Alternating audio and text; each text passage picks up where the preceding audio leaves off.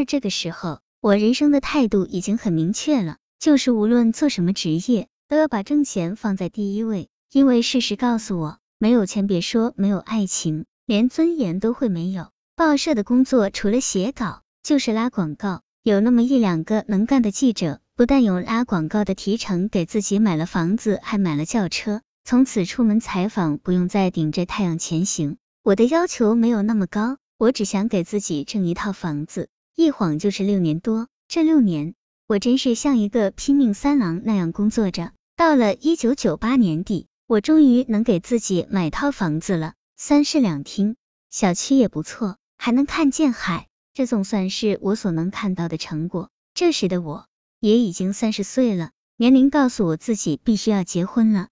当时我在海南岛也算是一个名气不小的记者了，随便嫁一个男人肯定是我不能接受的。但有钱有权条件好的男人未婚待娶的又有几个？我身边的人开始劝我放低标准。找一个离过婚的，只要没有孩子，经济条件好就可以考虑。我想也行，反正自己也不是什么黄花闺女，架子拿那么大干什么？可没有想到的是，人过了年龄，心境大不相同，感受也大不一样。再要做同样的事情，难度竟会那么大。除了别人介绍的以外，我还在婚姻介绍所做了登记。我到现在也不清楚，是自己看男人的眼光太过偏执。还是过了年龄的男人女人，都像是过了节气的庄稼，总有点奇形怪状。遇到魏林月的时候，已经又过了两年。我见过的男人多得数都数不清楚了，高的矮的，胖的瘦的，故作镇静的，貌似潇洒的，成熟过分的，天真没长大的，总之，真是什么人都有。魏林月是统计局的干部，有过短暂婚史，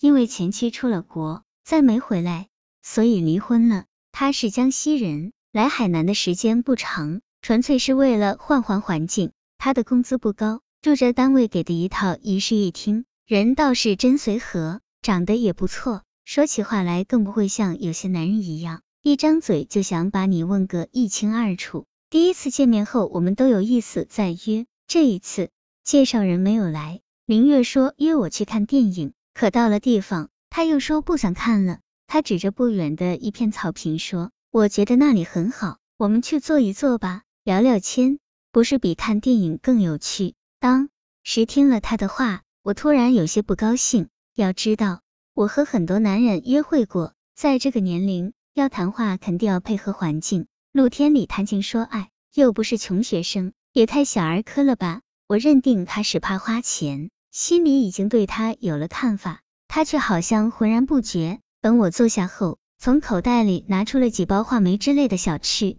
还跑去买了一个冰淇淋。这些东西加起来也不值别人请我喝的一杯茶贵，可却让我又有了一番微妙的感觉。说实话，我们都已经是人到中年了，这种酸酸甜甜的谈恋爱方式曾经熟悉过，但却不是我们这个年龄的人应该做的。然而另一方面，我又讨厌那种单刀直入的谈判。看来爱情这个东西就是这样，一定要有点小扭捏、小情趣。半年以后，我们开始讨论结婚的事情了。我列了个单子，要买哪些东西，预算是多少钱等等。以前我曾说过，房子可以就用我的，他立刻表示结婚的费用他来出。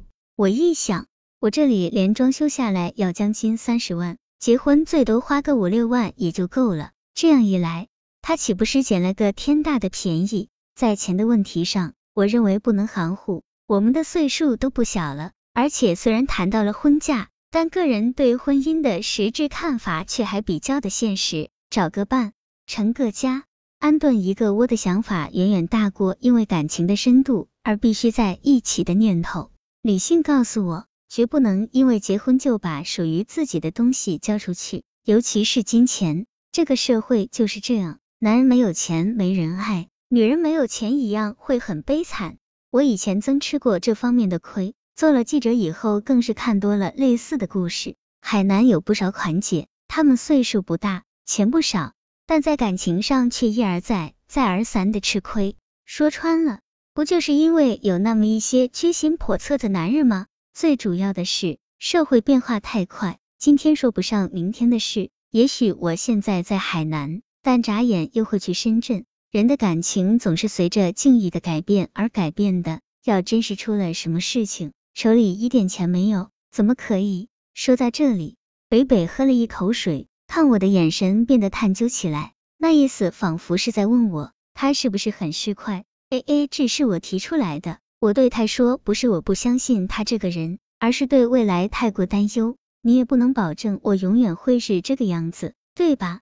我说，两个人的财产分开来，等于是给自己买份养老保险，等出了事，谁都不用求谁。还有，给你一个设立小金库的机会，你也会打破吃大锅饭的旧观念，说不定我们展开竞争，还有利于大家的共同发展呢。结婚的头几天，他把新家具拉来了，一个小茶几没有按我们当时看的工艺造型买。而是买的另一种，要便宜四百多块钱，我顿时火了，认为他是在省钱。我说，你去把它换掉，我觉得这个好看。他不动，说，魏凌月，就为四百块钱，你丢人不丢人？我的刻薄话立刻出来了。他站住了，突然一言不发，东西一扔，扭头就走了。眼看着婚礼再过几天就要办了，新郎却不见了。你说我这脸往哪里搁？没办法，我只能到他宿舍里去。他正在吃泡面呢，看见我，开门见山的说：“我看婚后还是在我这里过吧，我觉得住在这里会舒服一点。”现在是我求他，我知道他为什么不快，而且也知道这是他的气话。我对他说：“我心里可能有些过去的阴影，我最受不了的是看见他为婚礼而省钱。”我说：“当初我的那个男朋友完全可以拿得出一千块钱来。”可他就是不给我掏，害得我提着酒站在班主任的家门口发抖。男人为女人乱花钱是傻子，但男人不可以只想在女人身上省钱。哎，他叹口气说：“你什么都好，可就是在钱这个问题上想的太多。当然，也怪我没有你挣的多，自然是理不直气不壮了。别说你提出 A A 制，就算你不说，我也会要求这么做的。”否则还真是有口也说不清楚了。